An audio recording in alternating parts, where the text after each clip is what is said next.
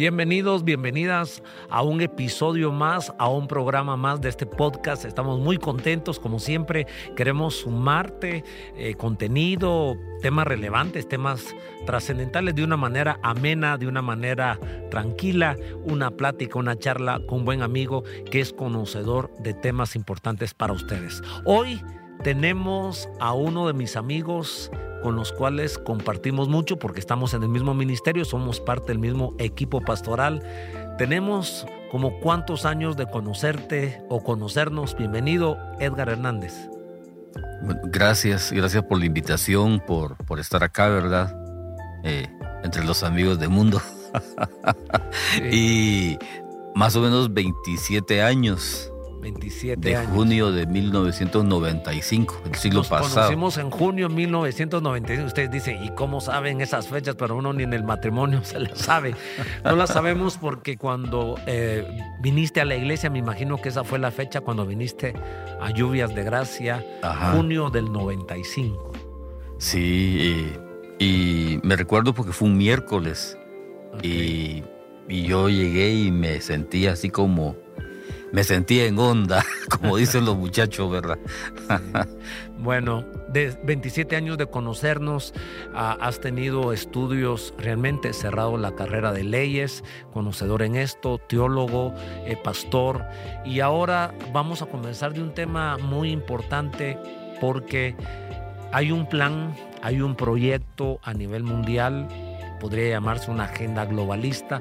Algunos están pensando, ya le han puesto fecha a esa agenda, o sea, hay un cronograma para finalizar esta década, para en el 2030, ciertos temas de diferente índole y entre esos grandes temas eh, se encuentra por un lado la familia, por otro lado el cristianismo y por otro lado hasta asuntos políticos. Pero nosotros hoy queremos conversar sobre la familia y cómo debemos protegerla. Este mes de junio eh, se ha declarado que es un mes para celebrar el LGTBQI. Y la Biblia también tiene una perspectiva de lo que son todos estos movimientos y también hablar un poco de esta agenda. Así que ese es el tema que vamos a abordar. Es un tema delicado. De antemano lo conversamos con mucho respeto, pero también lo conversamos con firmeza del conocimiento que tenemos de la palabra del Señor. Entendemos que este programa es un programa ameno donde reímos, donde conversamos como si estuviésemos hablando en la sala de tu casa o en la sala de mi casa, tranquilos, relajados, pero, pero reflexionando y rascando y profundizando temas importantes. La agenda globalista. ¿De qué trata la agenda globalista?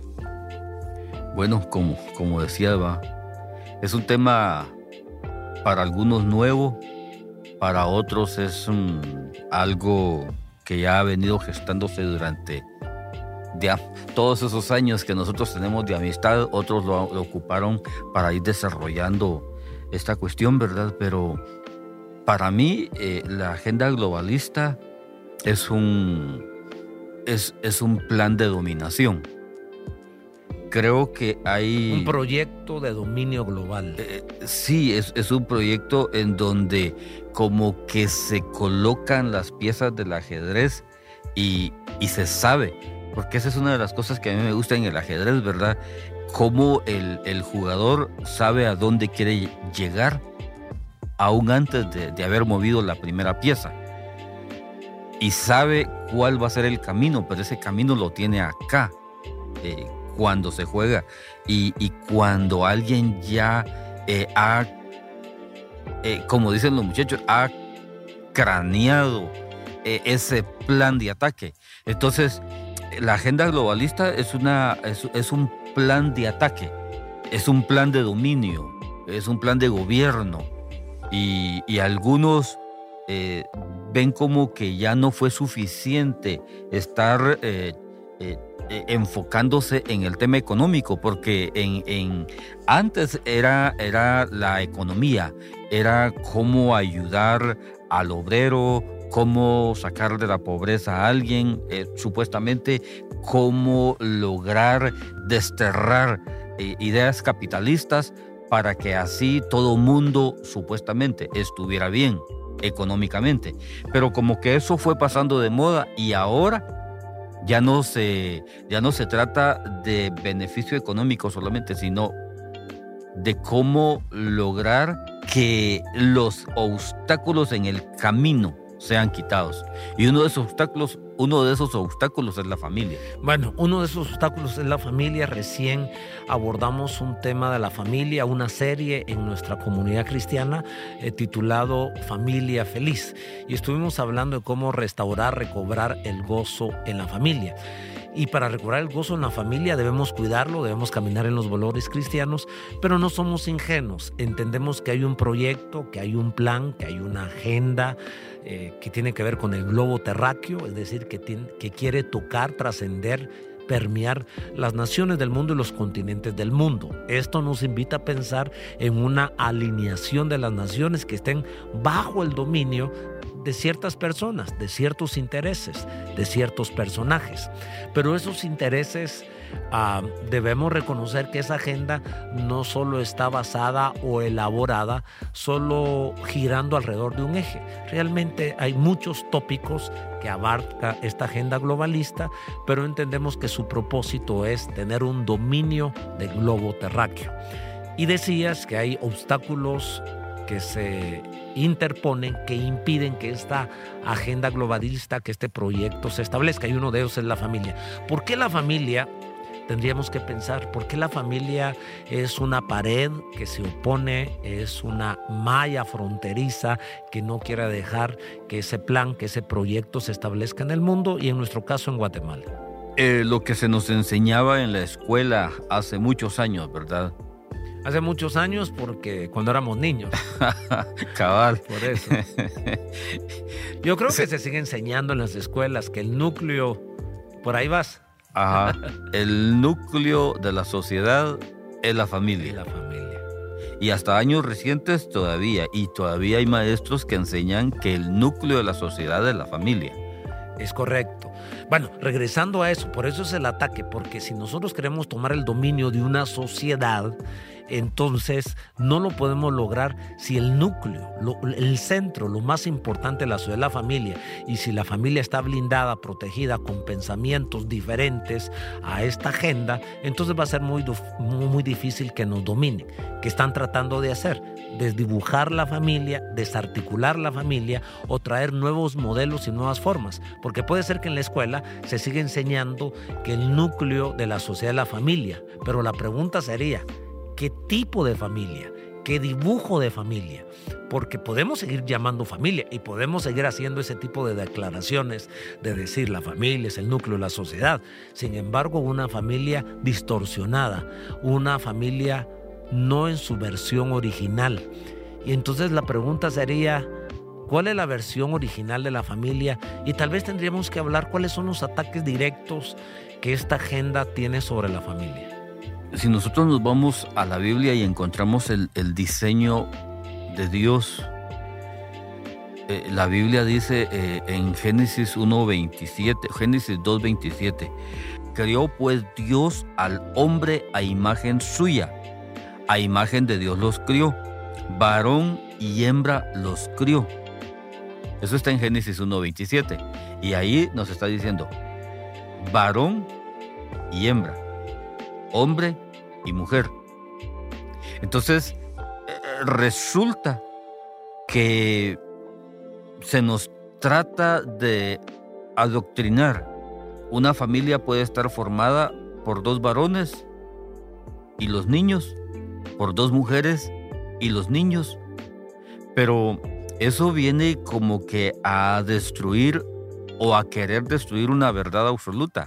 La verdad de la palabra de Dios es varón y hembra los crió. Y estos dos, varón y hembra, Adán y Eva, tuvieron sus hijos. Pero, pero ahora, em, una de las primeras cosas que hace eh, la, agenda globalista, eh, la ideología de género, es que no hay verdades absolutas, hay verdades relativas. Y entonces en las verdades relativas es, ya no es lo que se considera verdad, sino es mi verdad.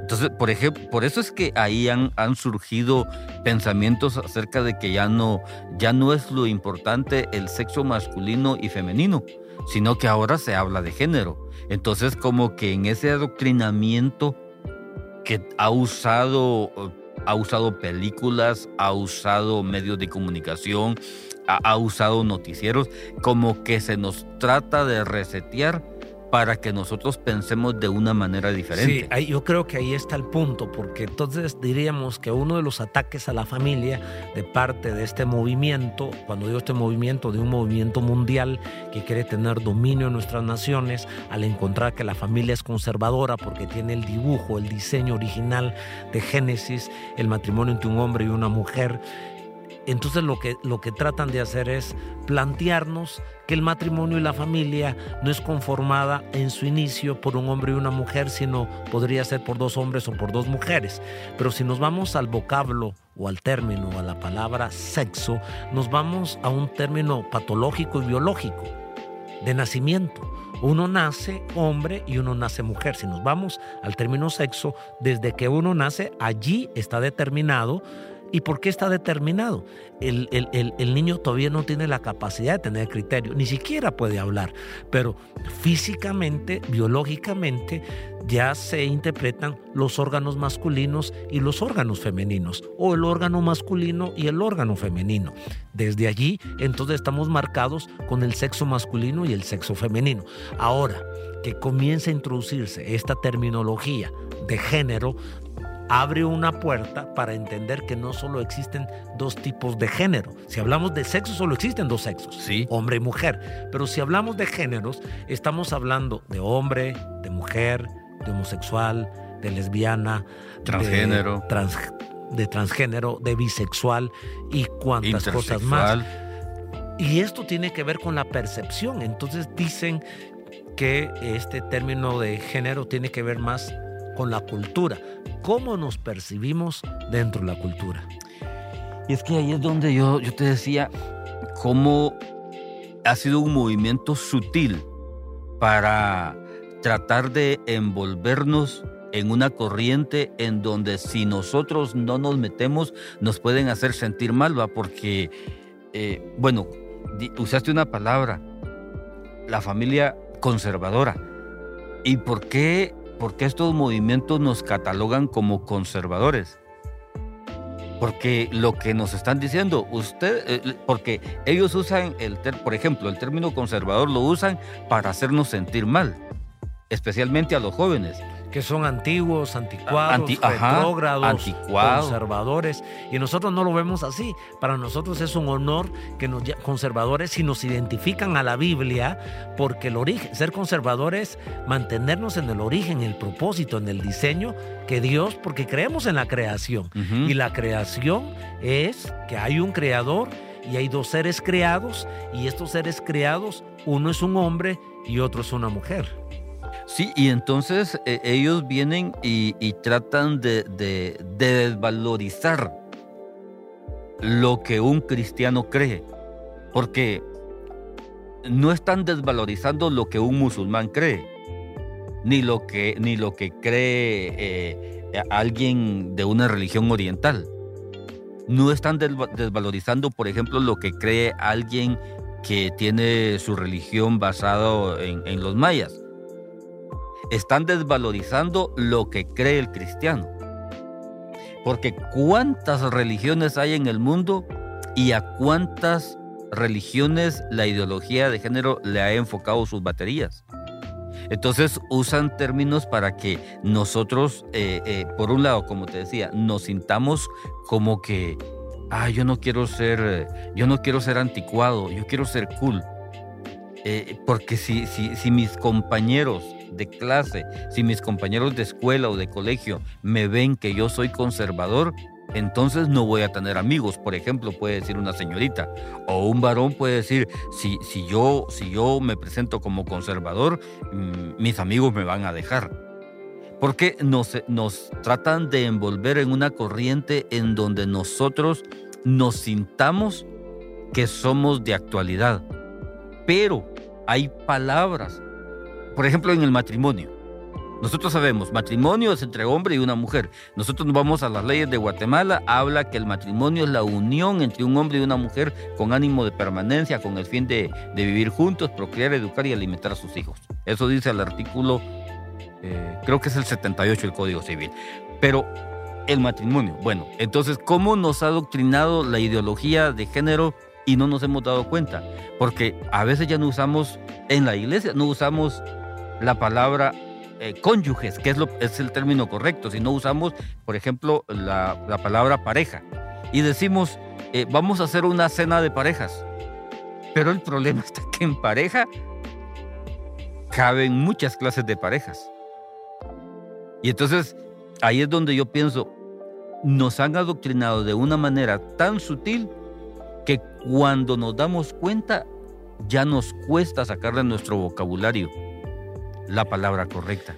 Las palabras correctas entonces es cuando nos referimos a hombre, mujer, es sexo. sexo. El sexo masculino y el sexo femenino más que hablar de género masculino y género femenino, porque si hablamos de género, entonces caben muchísimos géneros más. Ahora bien, una vez más, insisto, esto no es algo contra un grupo de personas o contra una persona. Estamos hablando más que todo hacia las actitudes y formas de pensar que naturalmente tienen que ver con nosotros los seres humanos, pero en, esta, en este diálogo, en esta conversación que estamos teniendo, en este conversatorio que estamos teniendo, nosotros pues somos pastores, somos cristianos y nuestra base es la Biblia. Y entendemos que Dios nos ama a todas las personas, pero nos ama a todas las personas y nos da la oportunidad que todas las personas que hemos pecado, unos con un tipo de pecado, otros con otro tipo de pecado, pero todos hemos fallado y necesitamos arrepentirnos. Tenemos que ir al manual de conducta, al manual de nuestra guía de vida, que es la palabra de Dios. Y está muy claro en la escritura, no solo en el Génesis, que Dios creó biológica, científicamente a un hombre y a una mujer, no hay otra manera que haya reproducción, sino en la unión de un hombre y una mujer, entre el sexo masculino y el sexo femenino. Por eso Pablo, cuando escribe a los romanos, en el capítulo número habla que se encendieron en sus pasiones desordenadas, entregándose hombres con hombres y mujeres con mujeres. O sea, eso no tiene que ver con teología, eso no tiene que ver con religión, eso tiene que ver con conciencia, con ciencias naturales, con biología. Un hombre con un hombre, eso es antinatural. Ni siquiera estamos diciendo que es antibíblico, es antinatural. Es de sentido común. Sentido común, pero también es ciencia, ¿verdad? Porque las ciencias naturales eh, nos enseñan, nos entienden. Entonces estamos entendiendo que hay ataques a la familia por un lado, con la ideología de género, por otro lado, el tema del aborto. Ellos llaman detener la vida. Y hemos contado la historia de nuestra hija, mi hija mayor se llama Viena, bueno, vos la conoces, amiga de tu hija también, y cuando ella está esperando su segundo bebé, entonces se detecta al quinto mes de embarazo que ella tiene, que el bebé tiene, tiene una enfermedad y que está complicado. Y le sugieren, la ciencia le sugiere, los psicólogos le sugieren que le detenga la vida a este niño, era un varoncito, Michael Gesed, finalmente es el nombre, porque Michael Gesed puede decir que nació, y aquí quiero, quiero aprovecharme en esta experiencia que tuvimos, porque cuando me preguntan cuántos años tuvo Michael Gesed, o de cuántos años murió Michael Gesed, o cuánto tiempo tenía Michael Gesed, soy tentado a decir, pues tenía cuatro horas de nacido. Y nosotros concebimos que la vida inicia en su gestación. Entonces me he corregido para decir que Michael Gesed vivió nueve meses con cuatro horas. Nueve meses en el vientre de Viena, mi hija, y cuatro horas fuera del vientre. Si nosotros, bueno, era mi hija y su esposo Michael los que tenían la potestad de decirle a la ciencia, eh, ok, detengamos la vida, era el quinto mes. Ya hay en algunos lugares, apenas hace dos años, en el 2020, fue legalizado el aborto en Nueva York, 38 votos a favor, y, eso eh, concedió que a los nueve meses, todavía a los nueve meses de, gestación de un bebé, podía detenerse la vida. esto es, esto es impresionante porque viene la manera de razonar es, si uno tiene la perspectiva de la eternidad, si uno tiene la perspectiva de la trascendencia, ¿qué cara voy a tener, decía Viena, qué cara voy a tener en el cielo cuando mi hijo me pregunte, ¿por qué, por qué me mataste? ¿Por qué me detuviste la vida? Y bueno, ese fue un razonamiento naturalmente basado en la Biblia, que creemos que hay vida después de la vida, que hay trascendencia, que somos eternos, que existe el cielo. Entendemos por la Biblia que los niños al morir pues tienen la salvación ganada. ¿Por qué? Dejar a los niños que ven a mí, sed como uno de los niños. En fin, todo este tipo de conocimiento bíblico, todo este tipo de teología nos hace entender que la vida inicia desde su concepción.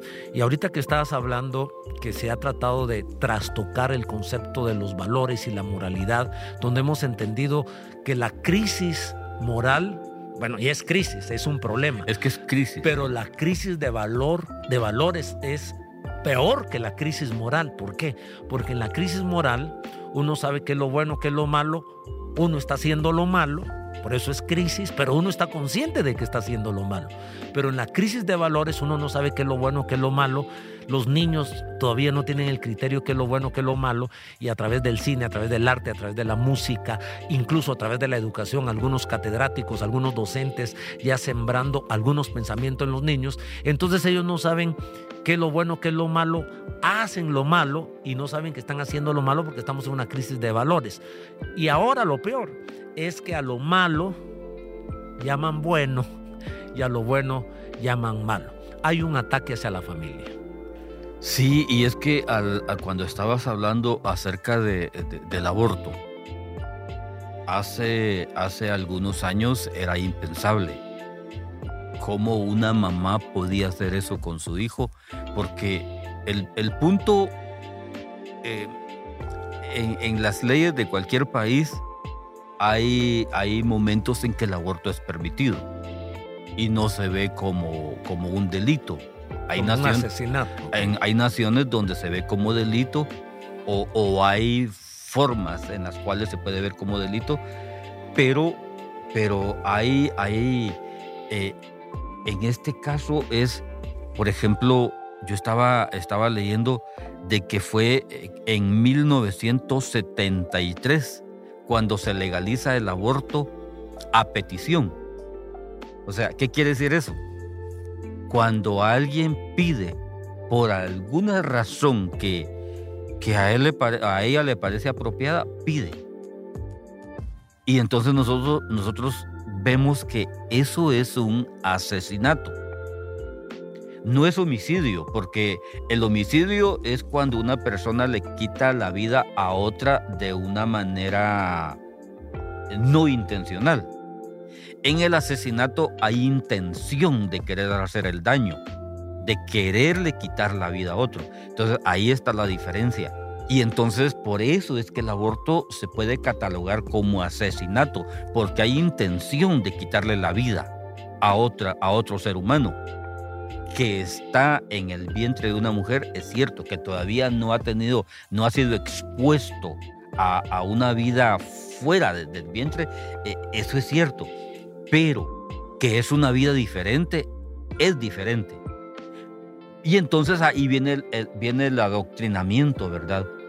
No, no es aborto, es interrupción del embarazo. Entonces nos han, nos han lavado o nos han querido o, o le han lavado el cerebro a muchas personas, haciéndole creer por la repetición. Porque como decía alguien, ¿verdad? Repetí una, una mentira mil veces y te lo van a creer como verdad. Entonces, la repetición, estarle enseñando a la gente, no es asesinato, es interrupción, es interrupción. Hay un momento en que la mujer se lo cree, se despoja de esa, esa, ese amor maternal que tiene y asesina a su propio hijo. Bueno, este es un tema muy complejo, entendemos muy la ética circunstancial, muy complejo. donde se justifica, donde una madre y una mujer puede decir, como usted no ha estado en, nuestros zapatos. Por eso cuando nosotros abordamos este tema la otra vez, que hoy no solo estamos hablando del aborto, hoy estamos hablando de los ataques a la familia, uno de esos ataques es el aborto, otro de esos ataques es la ideología de género, otro de los ataques es la eutanasia, pero bien, hablando del aborto, eh, podrían juzgarnos que como nosotros somos hombres y como no tenemos esa experiencia de ser, de gestar al, al bebé, porque hay algunas mujeres que también tenemos que protestar contra esto, que deben haber leyes fuertes y hay estrictas contra aquellos hombres que abusan, que violan a una mujer. Es decir, una jovencita o una mujer de la edad que sea, siendo abusada, siendo violada por un hombre quedando encinta, quedando embarazada, tiene la justificación, tiene el permiso para interrumpir, para detener esta vida, entonces ahí es donde se formulan estas leyes y algo que sí ha quedado muy, muy claro, no, no es lo mismo lo legal que lo moral. Hay asuntos que son legales, pero que son inmorales. La prostitución en muchas naciones ya es legal. la prostitución. Una de las primeras naciones fue Holanda. Pero que sea legal no significa que sea moral. El aborto entonces ya en algunos círculos, en algunas latitudes, en los países desarrollados, y ahí entra el tema de lo conservador, haciendo peyorativamente, haciendo creer que ser conservador es retrógrado, somos países en vías de desarrollo, somos países subdesarrollados, por eso todavía pensamos así, por eso todavía somos pro vida, por eso todavía somos pro familia, nos hacen creer eso. Pero ¿qué es lo que sucede? Que esas circunstancias son inmorales porque es un asesinato que una constitución, que una ley apruebe interrumpir la vida de un bebé no es moral, no lo vemos bíblicamente y eso es lo que estamos conversando acá. Este mes es un mes complicado, es un mes, el mes de junio. Antes comenzó hace unos años atrás, el 25 de junio, pues a celebrarse el orgullo gay, el orgullo del LGTB.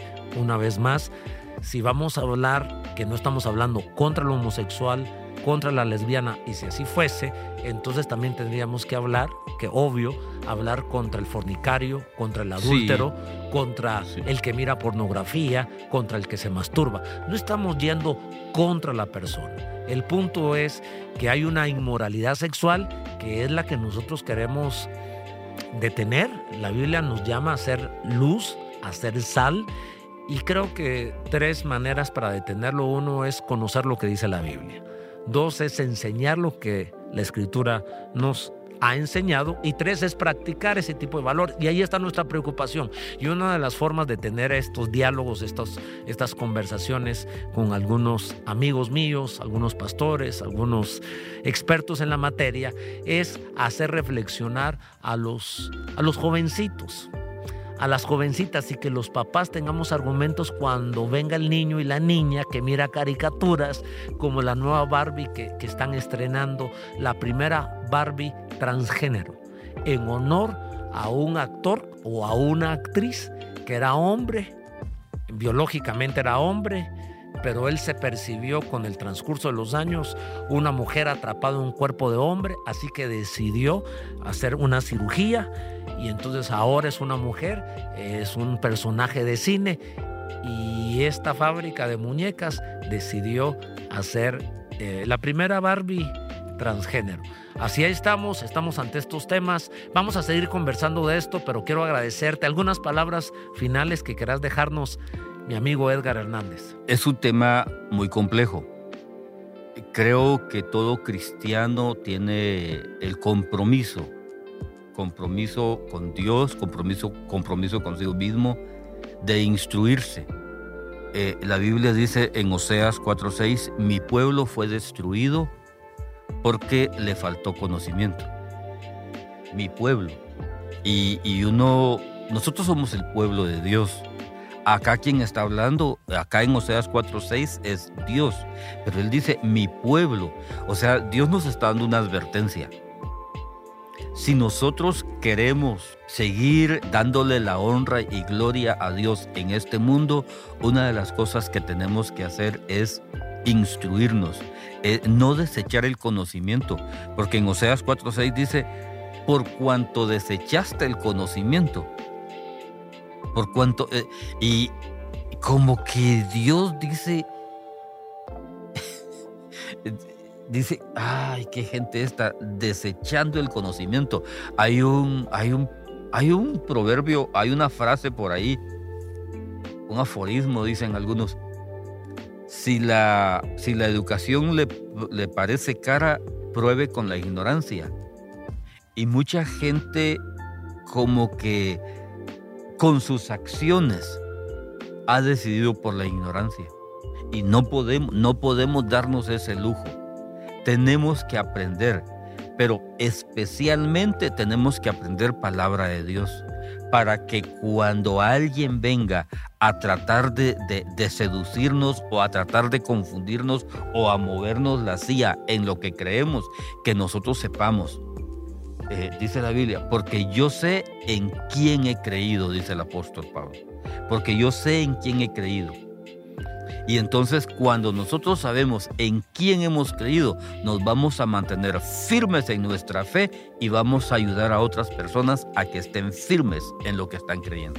Bien, muchísimas gracias. Edgar Hernández es pastor y es amigo mío desde hace muchos años y quisimos tener estos minutos cada semana. Estamos trayendo a diferentes hombres, en general hombres. También el primer programa, tal vez lo viste, lo hice con mi esposa, que es mi mejor amiga. Entonces queríamos celebrar la amistad y hablar de temas que son importantes, son relevantes y son trascendentes. Muchísimas gracias. Gracias, Estaremos gracias por la invitación. Entonces pendientes. Ah, y quiero contarte que los siguientes programas vamos a estar también abordando la agenda globalista desde otra perspectiva porque aunque es muy completa y, y, para mí la agenda globalista es un caballo de Troya. O sea, es un regalo, tiene algunos aspectos positivos con muchas leyes o propuestas de leyes que tratan de beneficiar a la juventud, a la educación, a la salud, pero dentro hay unas cláusulas, hay algunos aspectos que hacen daño. Y uno de esos daños es la familia tratando de dibujarla. Eh, diríamos, desarticular ese diseño original y de eso fue lo que conversamos ahora, pero vamos a seguir platicando de otros temas importantes a esto. Muchísimas gracias. gracias. Bendiciones. Muchas gracias.